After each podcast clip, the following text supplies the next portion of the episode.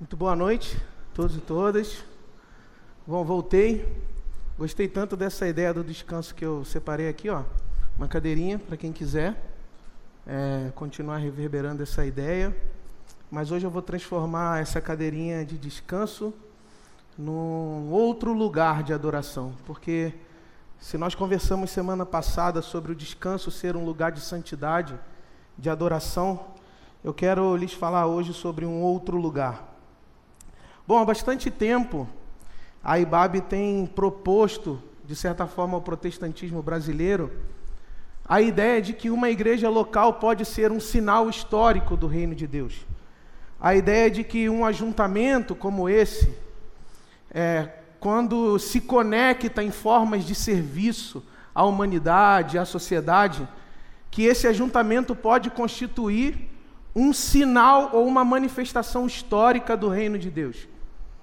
E eu fico pensando o que significa usar expressões como essa: reino de Deus, messianidade de Jesus. O que significa dizer que Jesus é o Cristo, que é a tradução comum do grego para a expressão Messias.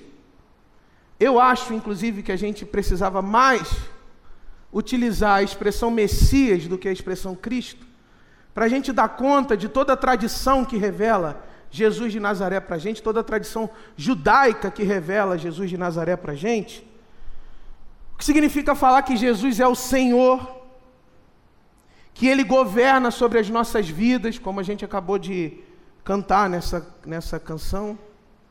O que significa dizer que o reino dele vem até nós e que a sua autoridade está sobre todas as coisas.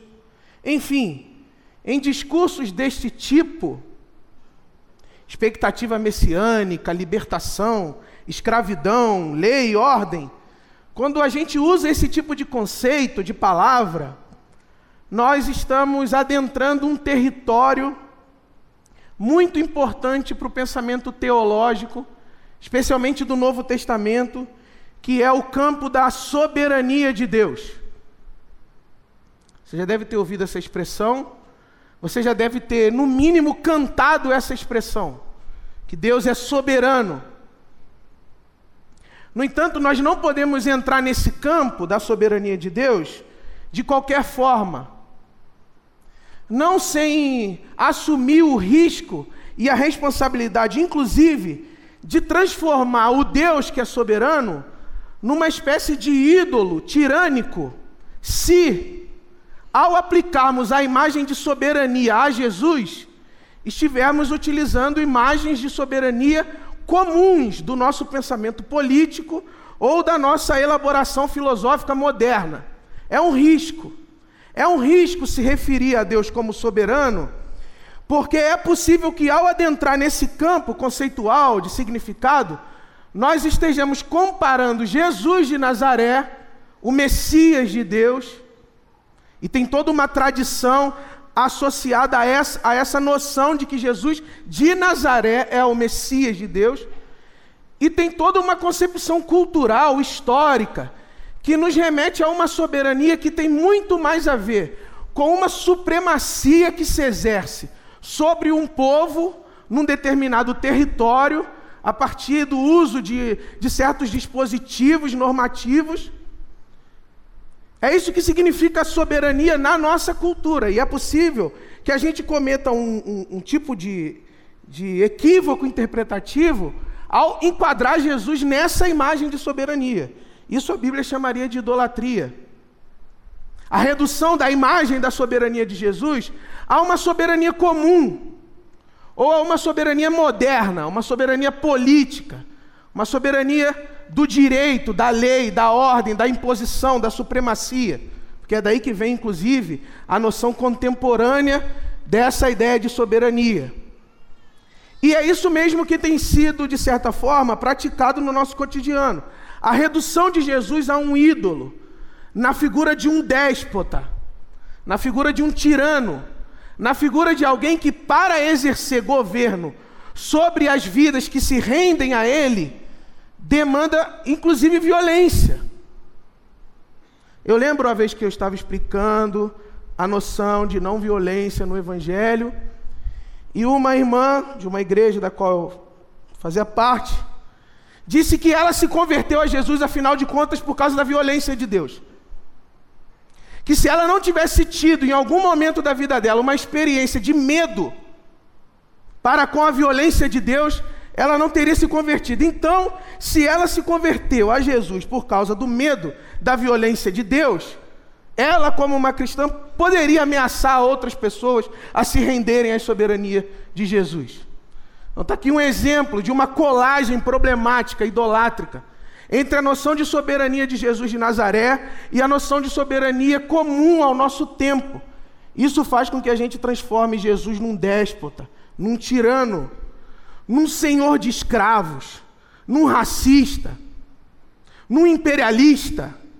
Isso faz com que a gente transforme Jesus nessa figura, nessa figura de autoridade que verticaliza ou que impõe uma certa vontade. Isso é um problema. Isso é um problema. Então a gente não pode entrar nesse campo confundindo as imagens. Senão já seria idolatria. Porque assim são as soberanias do mundo. Idolátricas, porque imperiais. Idolátricas, porque colonizadoras, idolátricas, porque racistas, idolátricas, porque violentas. E nós não podemos nos referir a Jesus nesse termo da soberania, como um Deus que governa sobre as nossas vidas, sem prestar atenção se nós não estamos vinculando se nós não estamos vinculando a imagem de Jesus a esse tipo de configuração de poder. Então, primeira, primeira, primeira observação que eu queria fazer hoje para vocês é essa. E as soberanias do mundo e no mundo são imperiais e idolátricas, porque a elas, as soberanias, sempre corresponde um poder diabólico. E nós ouvimos bem isso aqui hoje de manhã. Quando o pastor Levi nos explicou sobre a vida de Herodes. O que tanto a filosofia política e a ciência política, quanto as nossas tradições de espiritualidade sabem, é que muito provavelmente na presença ou diante da figura de um soberano, estará alguém ameaçada de morte, ou estará alguém ameaçado de morte. Porque a figura do soberano corresponde esse poder diabólico de decidir sobre a vida e sobre a morte.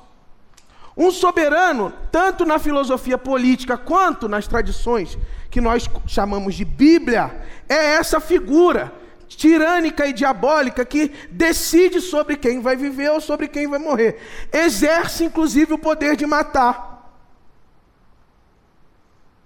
Faz morrer intencionalmente, diretamente, ou abandona a morte. Isso são as soberanias do mundo, imperiais, idolátricas. Alguém chega diante de um soberano sabendo, ele poderá, porque inclusive terá direitos divinos para isso, requerer a minha vida. Inclusive, em algumas tradições do pensamento político, você não pode chegar diante de um soberano sem apresentar a sua disposição é, pescoçal, sem apresentar a sua cabeça, para que se ele quiser, ele, ele, isso é meio Ed Stark e Game of Thrones. Isso ensina bastante. Game of Thrones ensina bastante sobre filosofia política e teoria geral da soberania. Então, você está diante de um soberano, você apresenta a sua cabeça.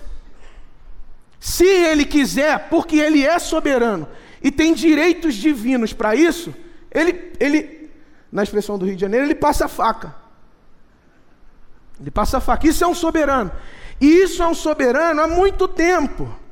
É o caso, por exemplo, do faraó no Egito, que porque supostamente tem direitos divinos, como faraó, pode submeter a um sem número de populações ao trabalho escravo, por exemplo.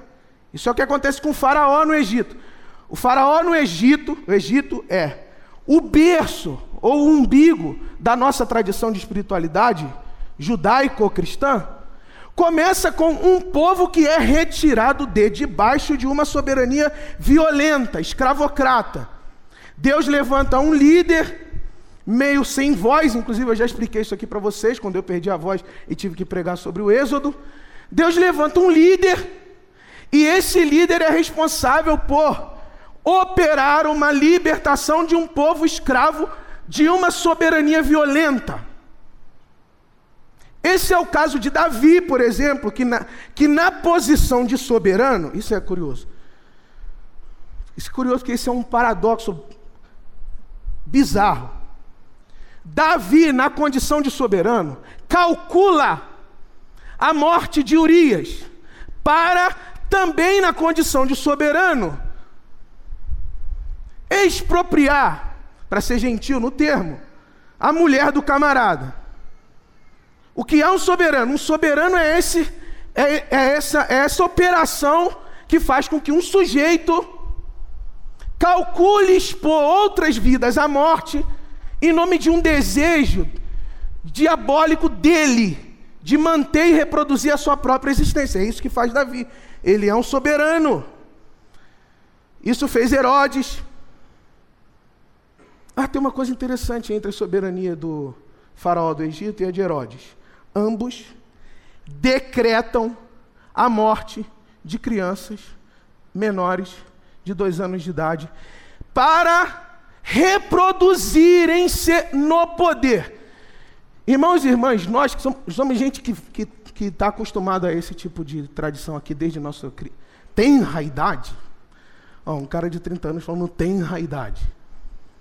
Desde a nossa tenra idade, nós estamos acostumados com com esses textos. Nós, todas as vezes que nós lemos essas histórias, é nesse campo que a gente está. No campo onde quem governa a vida, governa para matar. Esse é o problema que eu quero compartilhar com vocês hoje aqui. E tanto Herodes quanto o faraó lá no Egito decretam morte. Como assim? Decretam morte. Esse é o caso de Pilatos, que na posição de soberania lava as mãos diante da morte do santo de Deus. O que há em comum entre essas imagens? São imagens de soberania que decidem a morte. O soberano, portanto, é antes de tudo uma máquina de matar. Só que ele não pode proceder à atividade de matar sem que um discurso a respeito da divindade dele ou da santidade dele sustente essa atividade assassina. Um soberano não pode executar, decidir, promover a morte no mundo, sem, portanto, que uma teologia purifique essa violência, legitime essa violência, em último caso, oculte essa violência, faça essa violência parecer, inclusive, justa, legítima, necessária. Por isso que Herodes, como explicou a televisão de manhã, diz assim para os reis magos: vão lá, me digam onde está o menino, porque eu quero ir lá adorá-lo. O que significa isso na nossa tradição? É que um soberano não pode se sustentar no seu trono de morte sem que algum discurso religioso fique, fique ativando e reativando esse poder dele. E esse é o problema que nós encontramos no texto de Apocalipse que eu gostaria de pedir que você abrisse agora comigo.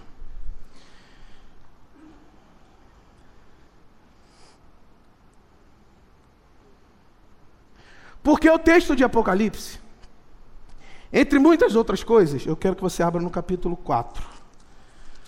O texto de Apocalipse, entre muitas outras coisas, pretende apresentar as singularidades da soberania de Jesus. De certa forma, livrar a gente de cometer esse erro idolátrico, de comparar Jesus com os poderosos, com os idólatras, com os soberanos do mundo. E uma das formas pelas quais o escritor do Apocalipse, a saber, um exilado numa ilha penal, debaixo do domínio do soberano Domiciano, entre 81 e 96 da nossa era, por exemplo. E, que texto é esse? Esse texto é um texto de um corpo que conhece a violência da soberania. Ele está exilado numa ilha, escrevendo para alimentar a esperança de um povo que sofre a violência de uma soberania imperial, um Estado imperial arcaico, que, que utiliza da violência para construir uma suposta proposta de paz. Miquéia já tinha experimentado algo muito parecido, quando a soberania do seu tempo paga profetas para que profetas fiquem dizendo paz, paz, paz, onde não há paz. Você conhece a tradição de Miqués, é isso que acontece. Existe um soberano, um falso Deus, portanto um ídolo, assentando o lugar do poder e pagando profetas para que profetas digam paz, paz, paz, onde não há paz.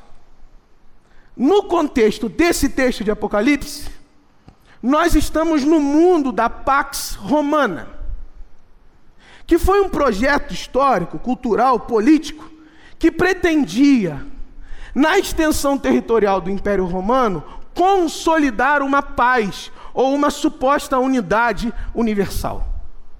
E para construir essa unidade universal, o que os historiadores nos contam é que esses homens imperiais, esses ídolos, esses tiranos, esses despotais, assassinaram, genocidaram milhares e milhares de pessoas.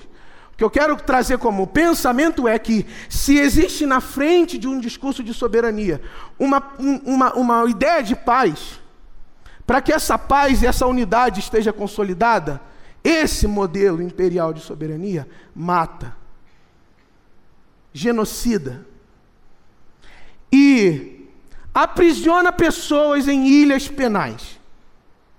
Pátimos, o lugar onde está o escritor do Apocalipse. E aí a pergunta que provavelmente aparece, ou deveria aparecer, na espiritualidade, na consciência de pessoas que assistem soberanias eliminando vidas e eliminando populações é: e a soberania de Deus? E o governo de Deus? Onde está o governo de Deus? Onde está o trono de Deus? Enquanto Domiciano, para impor um certo regime político, assassina e genocida multidões. Onde é que está o governo e a soberania de Deus no mundo onde pessoas são aprisionadas escravizadas em colônias, em ilhas penais? E aí, um exilado, como se estivesse em Guantánamo, por exemplo, um exilado escreve um texto litúrgico-político.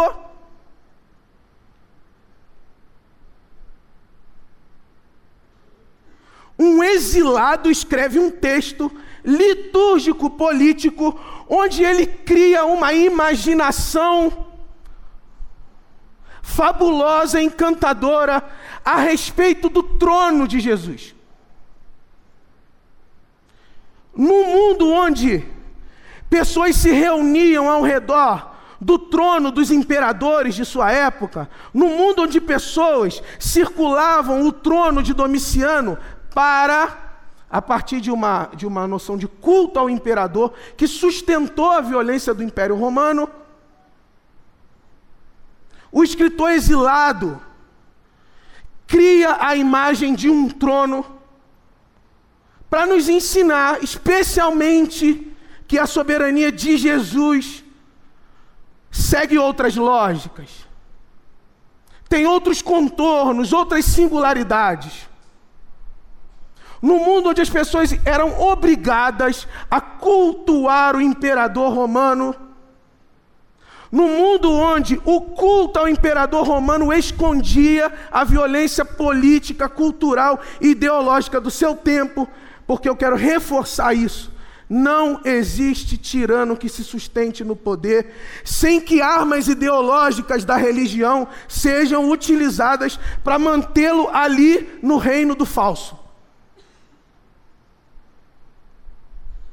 É por isso que, novamente, na minha responsabilidade, enquanto pastor e pregador do Evangelho, eu quero te alertar a não emprestar o seu culto, a, a não emprestar a sua devoção aos poderes do mundo, porque os poderes do mundo manipulam as nossas religiosidades, as nossas espiritualidades, as nossas linguagens de fé para continuarem sentados num trono de onde jorra sangue, de onde jorra morte, de onde jorra violência. Porque é somente através do uso da religião, das espiritualidades e das linguagens que nós praticamos em espaços como esse, que tiranos podem continuar sentados nos seus tronos, decretando a morte de crianças, como é o caso de Herodes e como é o caso de muitos e muitos outros pelo mundo, nesse exato momento. Cuidado com o seu culto.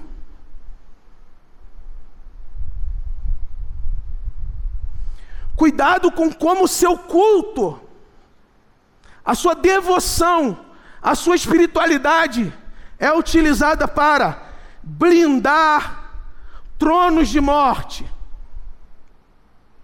Então, por que o culto ao imperador dependia de uma liturgia?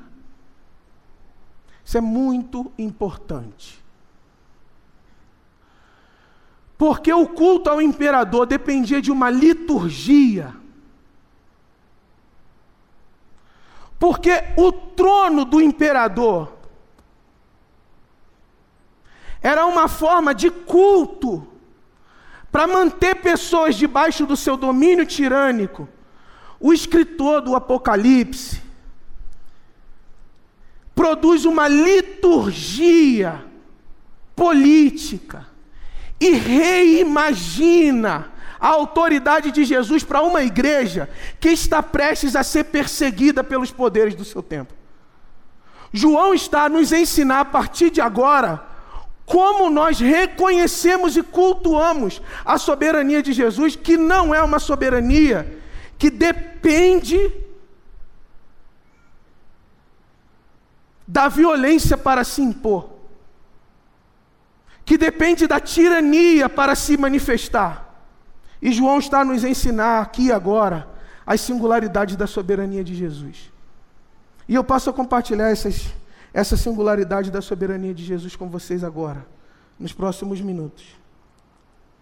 Capítulo 4 do Apocalipse.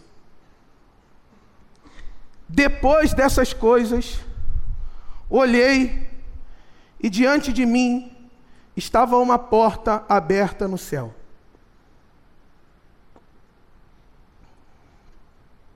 A voz que eu tinha ouvido no princípio, falando comigo como trombeta, disse: Suba para cá e lhe mostrarei o que deve acontecer depois dessas coisas.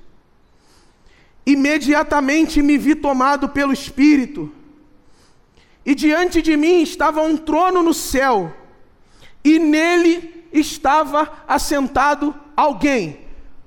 Pausa aí e nele estava sentado alguém.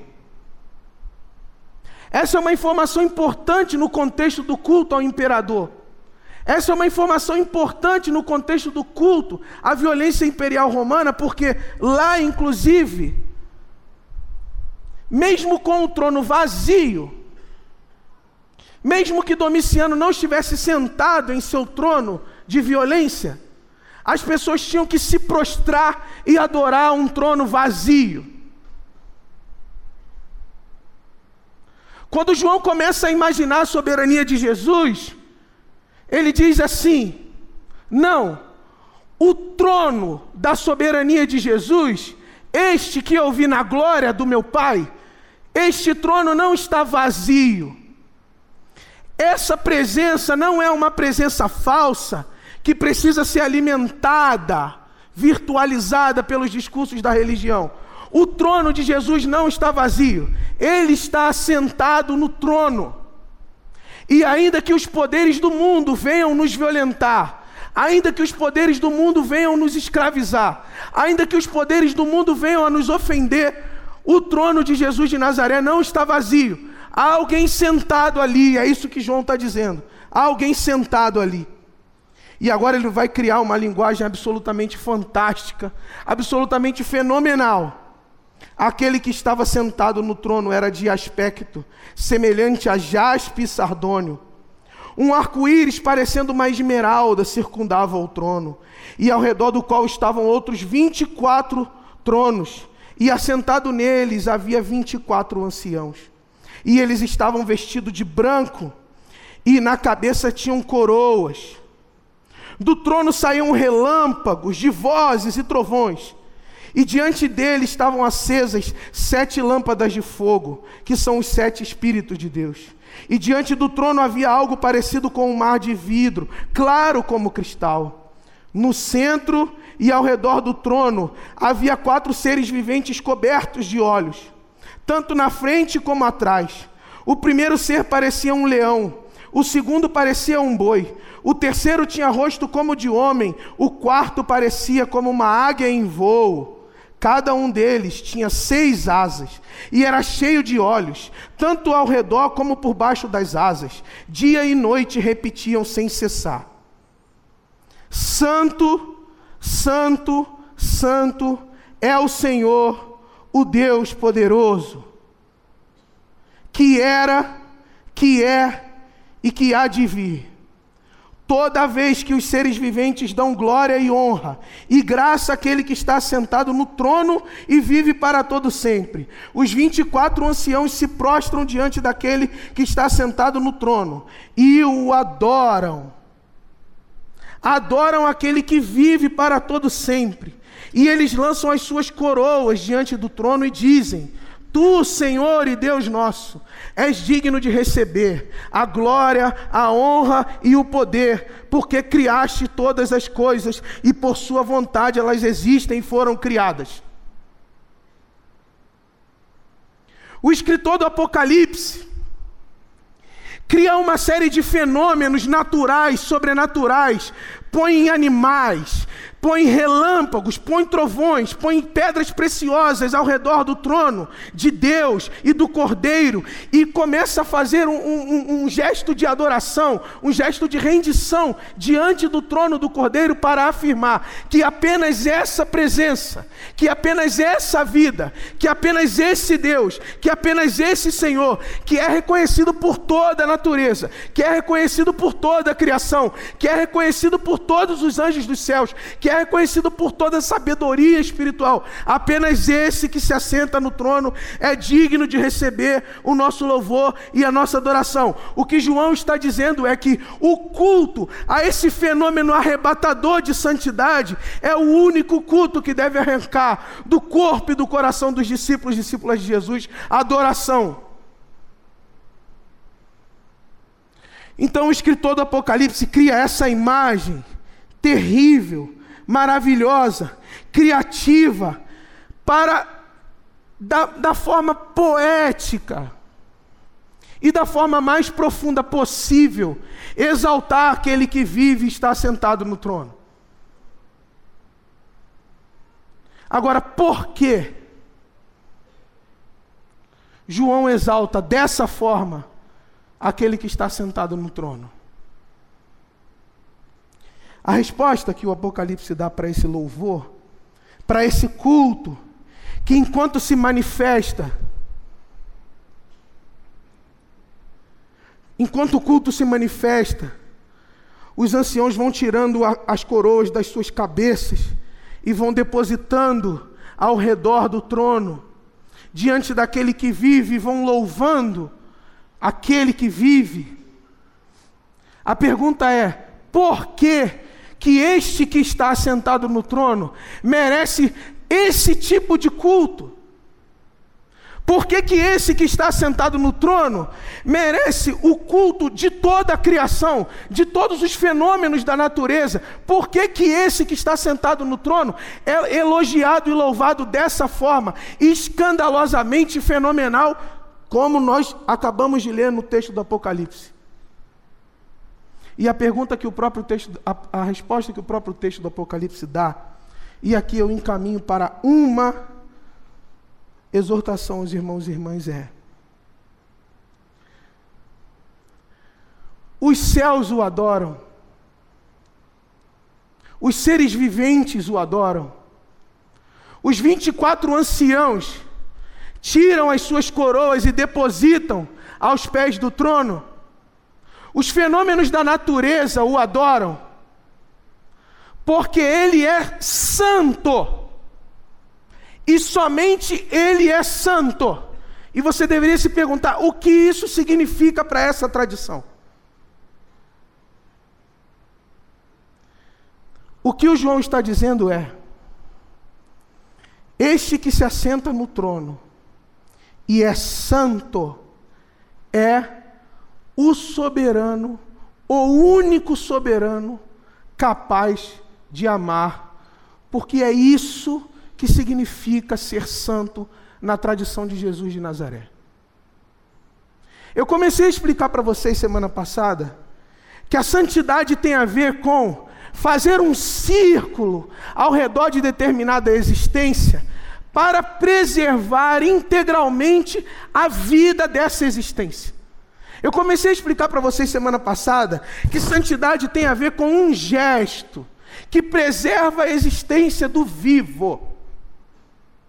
Santo, desde as tradições mais remotas do judaísmo messiânico, que é o berço de Jesus de Nazaré, santo é aquele que distingue para preservar a vida. Santo é aquele que demarca para preservar a vida, enquanto todas as soberanias do mundo dividem, criam muros, demarcam para estabelecer os melhores cálculos de morte possível. João, o escritor do Apocalipse, está dizendo o seguinte: esse soberano é o soberano que se assenta no trono para amar. Com a expressão santo, santo, santo, o escritor do Apocalipse está dizendo: ele ama, ele ama como nenhum soberano é capaz de amar, porque ele é o único soberano que, ao sentar no trono,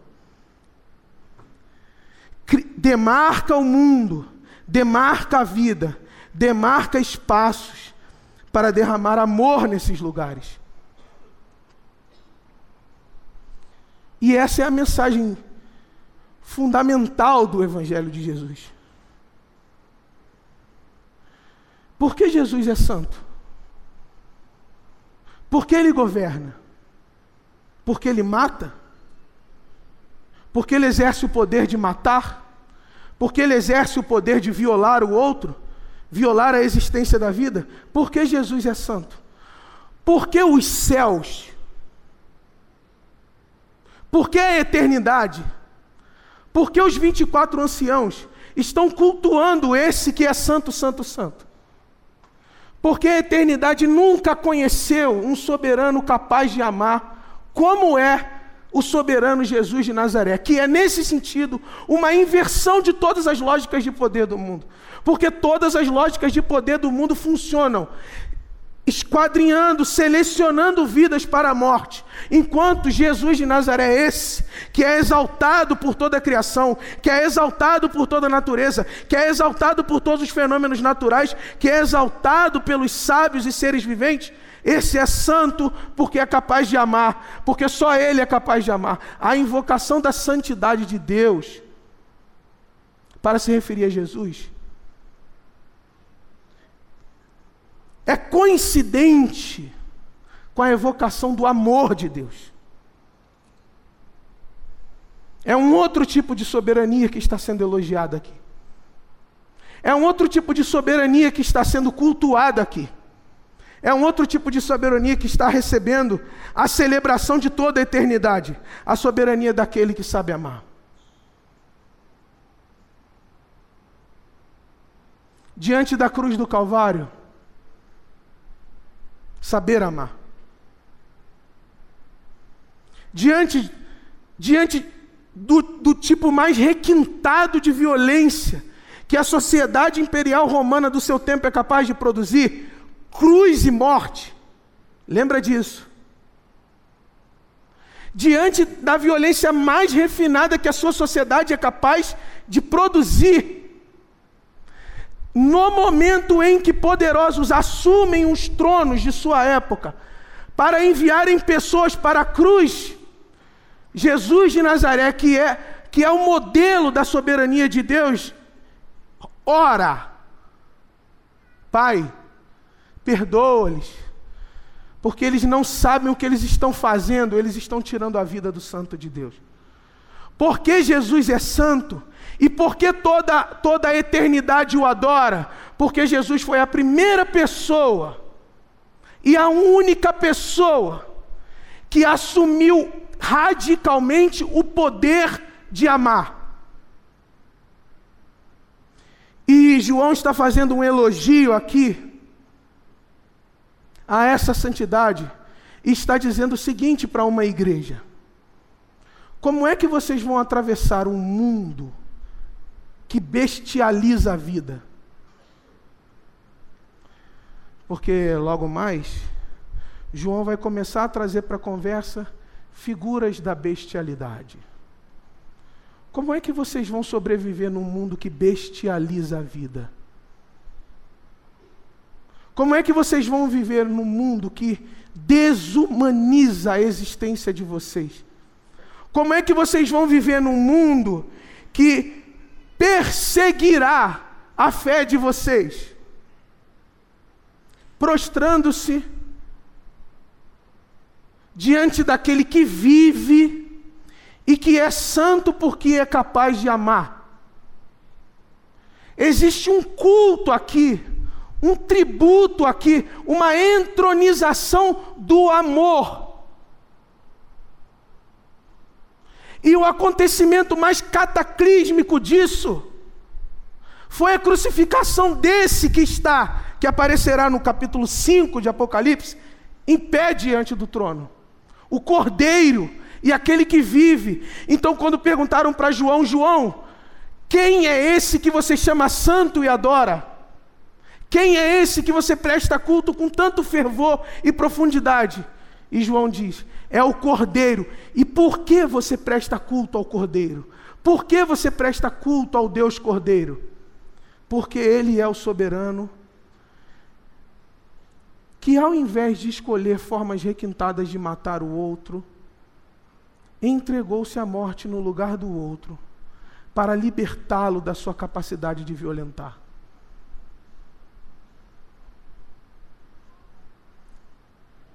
Se perguntassem para João por que, que ele adora o cordeiro, e foi isso que ele disse no capítulo 5: Eu adoro o cordeiro porque ele doa.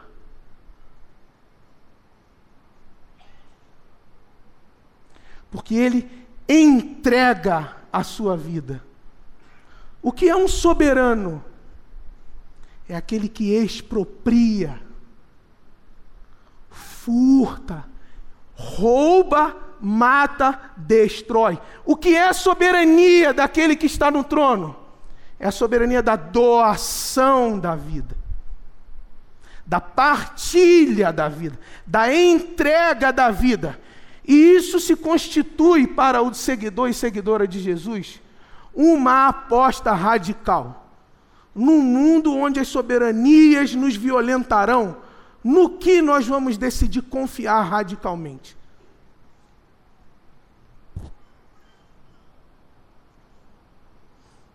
Eu quero eu vim fazer uma pergunta depois disso.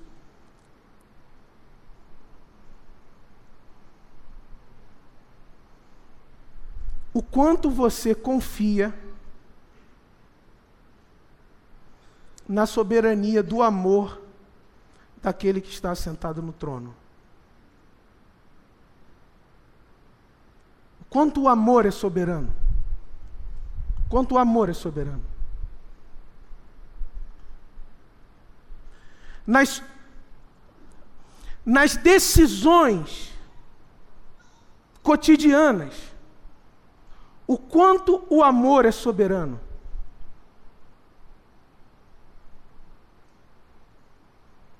Nos momentos em que você é convidado a exercer soberania sobre algo, como que a sua decisão cultua aquele que vive porque ama.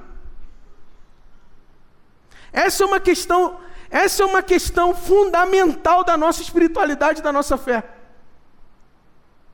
O quanto que o nosso culto ao santo, o quanto que, o quanto que nós tiramos as coroas da nossa cabeça, o quanto que nós nos despimos dos nossos privilégios para, ao prestar um culto àquele que vive, entronizarmos conjuntamente o amor.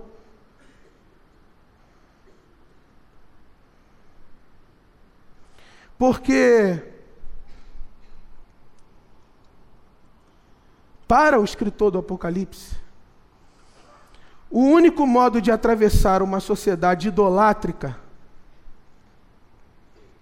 é investindo toda a vida no poder do amor.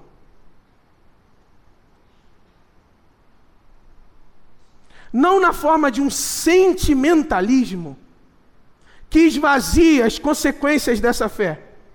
Porque veja, nós estamos diante de um escritor exilado numa colônia penal.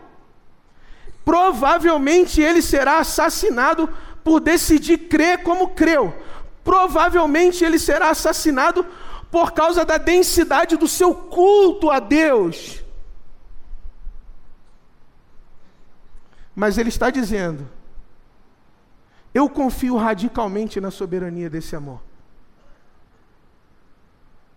E eu estou lhes dizendo: se você, se você faz corpo com um dos 24 anciãos que tiram a coroa das suas cabeças e depositam ao redor do trono, se é essa a sua posição de adoração, Se a sua posição de adoração é a posição de rendido diante do trono do Cordeiro, isso significa que você, pelo menos supostamente, reconheceu e entronizou a santidade do amor de Jesus.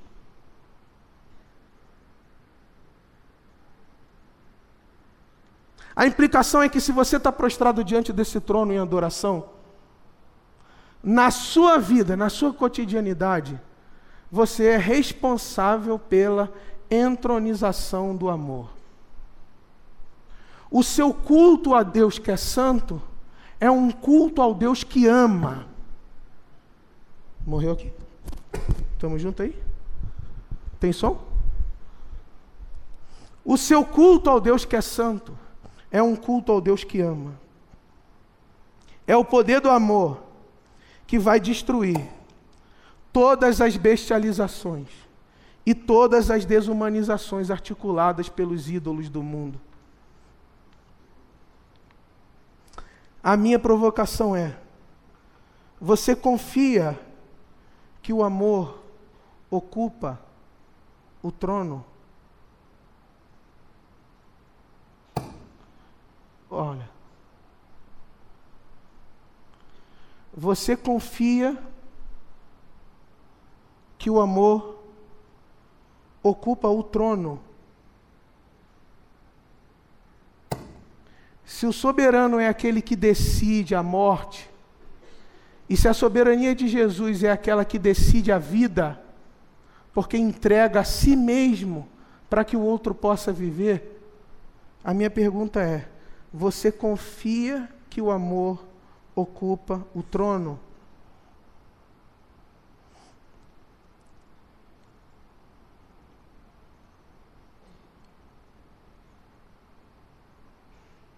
Enquanto os soberanos do mundo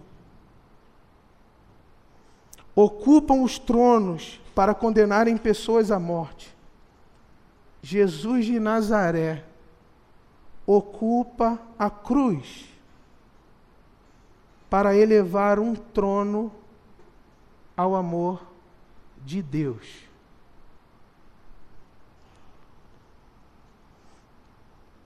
Porque Jesus é digno? Porque Ele é digno de ser louvado? Porque Ele é digno de ser adorado?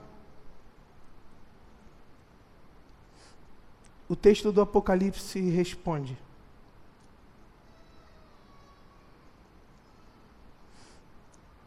capítulo 5, versículo 6.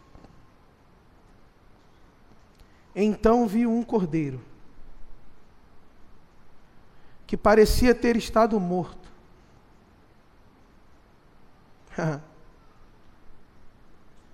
parecia ter estado morto. De pé, no centro do trono. Ele se aproximou e recebeu um livro da mão direita daquele que estava sentado no trono. Ao recebê-lo, os seres viventes e os vinte e quatro anciãos prostraram-se diante do cordeiro. E eles cantavam um cântico novo. Tu és digno de receber o livro e de abrir os seus selos pois foste morto. Foste morto. Essa é a dignidade da santidade e da soberania de Jesus. A, a, dignidade e a santidade da soberania de Jesus não é fostes matar, fostes violentar, calculastes a morte do outro, produzistes a morte do outro. A dignidade deste que recebe o culto da eternidade é Foste morto, e com o teu sangue comprastes para Deus homens e mulheres de toda tribo, língua, povo e nação. Isso é uma inversão absoluta. A soberania do mundo é dividir tribos, línguas, povos e nações. A soberania de Jesus é entregar a própria vida para comprar para si gente de toda tribo, língua e nação. Tu os constituíste reino e sacerdotes para o nosso Deus, e eles reinarão sobre a terra. Então olhei e ouvi a voz de muitos anjos, milhares de milhares e milhões de milhões. Imagina isso aqui agora. Eles rodeavam o trono, bem como os seres viventes e os anciãos e cantavam em voz alta. Digno é o cordeiro que foi morto de receber poder, riqueza, sabedoria, força, honra, glória e louvor. Digno é o cordeiro um culto àquele que ama, um culto àquele que ocupou a cruz para que nós pudéssemos entronizar o amor e o amar. Se esse lugar fosse o seu coração, a quem você está dedicando poder? riqueza, sabedoria, força, honra, glória e louvor. Aos pés de quem você está depositando as suas coroas? Aos pés de quem você está prostrando a sua sabedoria? Se você não está integralmente prostrado à soberania do amor, você não está integralmente prostrado à soberania de Jesus. Mas eu queria escrever um apocalipse junto com vocês essa noite. O nosso apocalipse.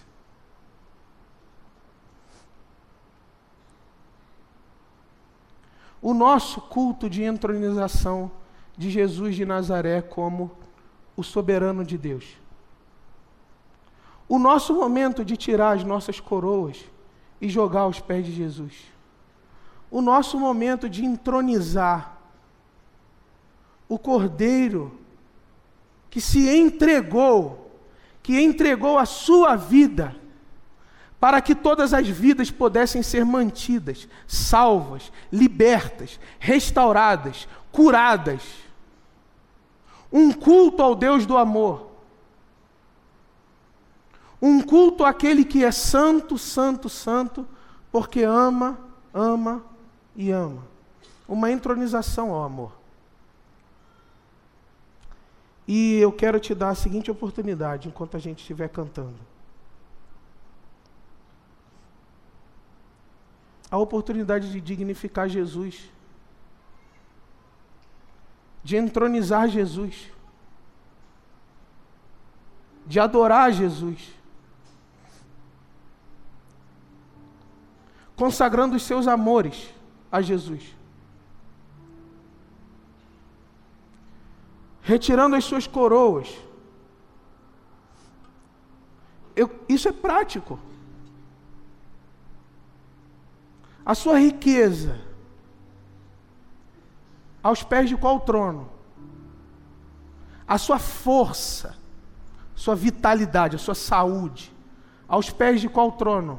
Isso, isso é prático.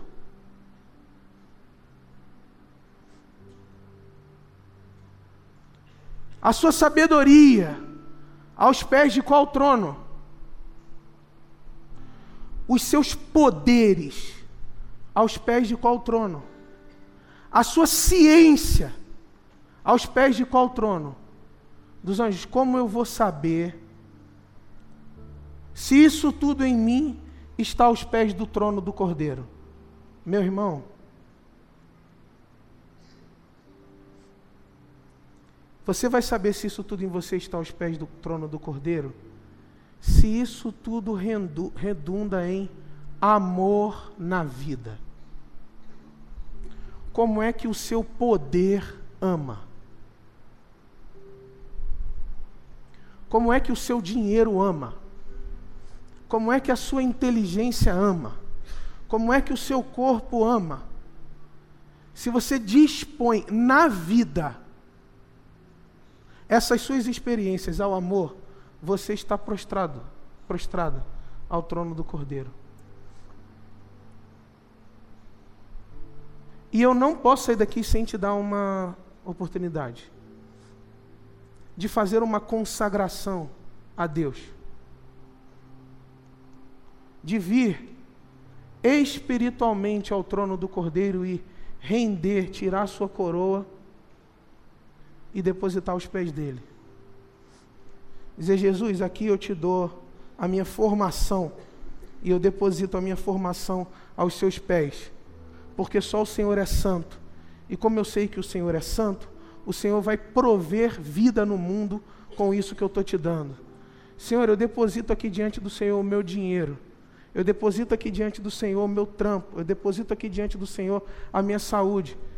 Eu, eu, eu, eu, eu tiro aquilo que eu julgo glória, aquilo que eu julgo poder, e eu deposito diante do Senhor porque o Senhor é santo. E o que isso estará dizendo? Isso estará dizendo para Deus: Deus, eu reconheço que a sua soberania é capaz de prover vida no mundo por causa do amor. E eu quero fazer parte desse culto.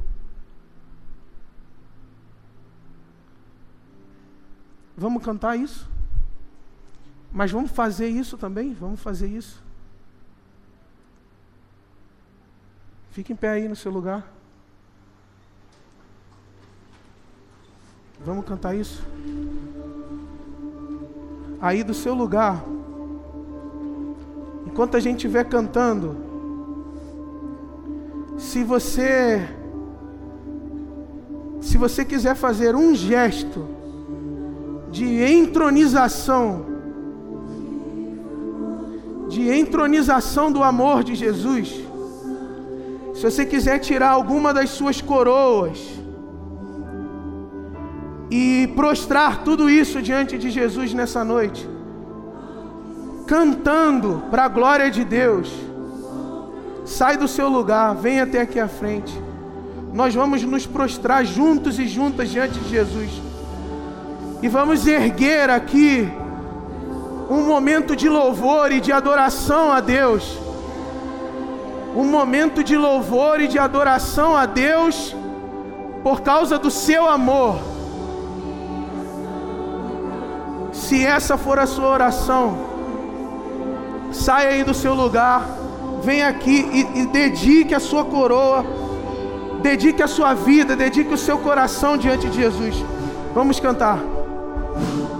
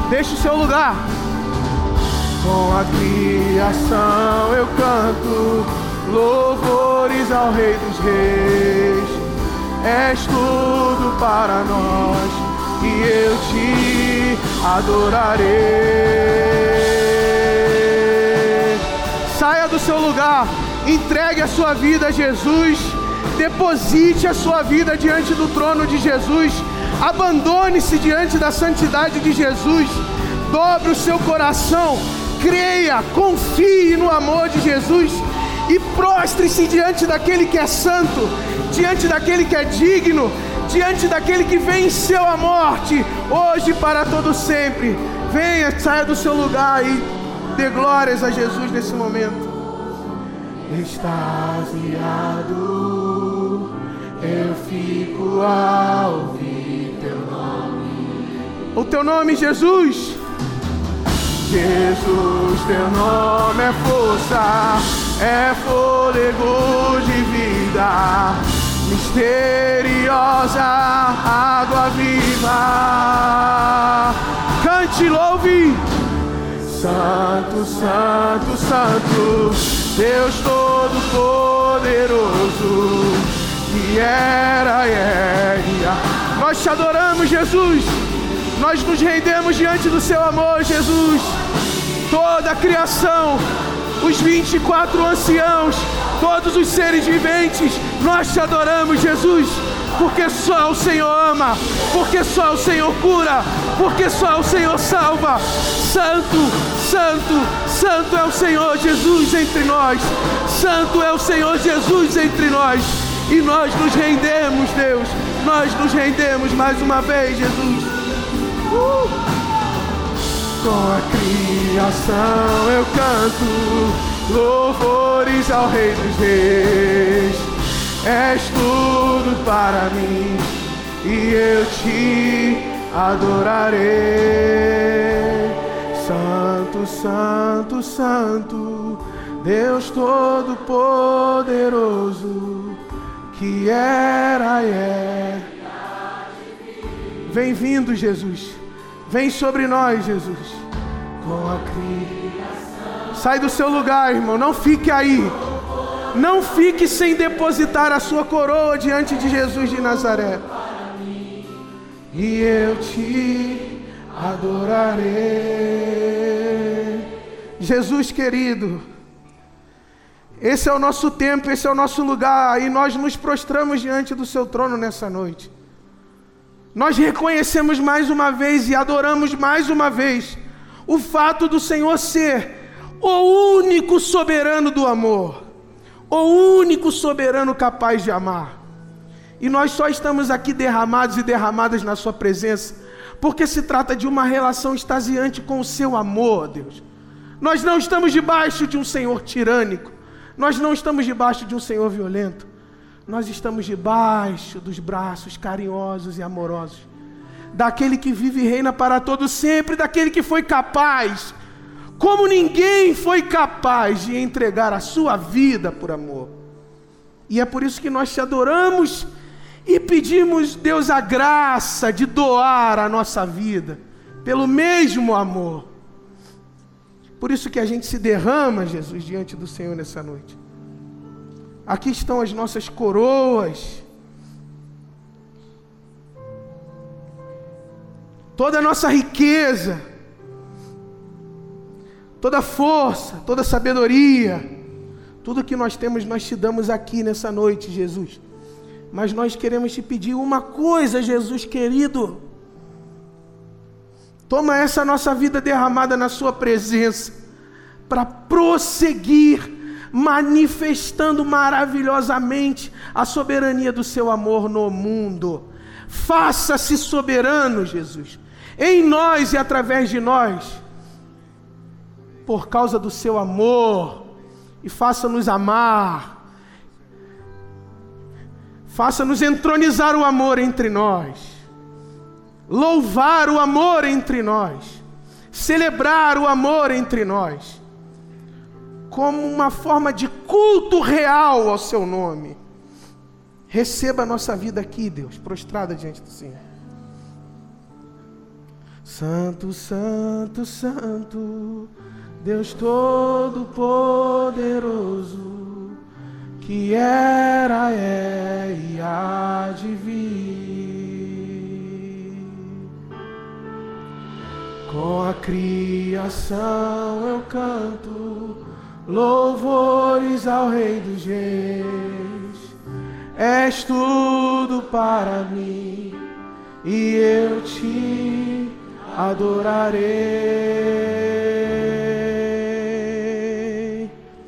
Levante aí, levante aí do seu lugar. Abrace uns aos outros aí. Diga aí, ó. Diga aí entre vocês. Saiam desse lugar para fazer o amor de Jesus soberano no mundo. Saiam desse lugar para fazer o amor de Jesus soberano no mundo. O culto a Jesus é o culto ao amor, o culto ao amor é o culto a Jesus. Saiam desse lugar para fazer o amor de Jesus soberano no mundo. E vamos louvar a santidade de Jesus juntos e juntos. Amém. Deus abençoe. Deus Todo-Poderoso que era, é e há de vir. Com a criação eu canto louvores ao Rei dos Reis. És tudo para mim e eu te adorarei.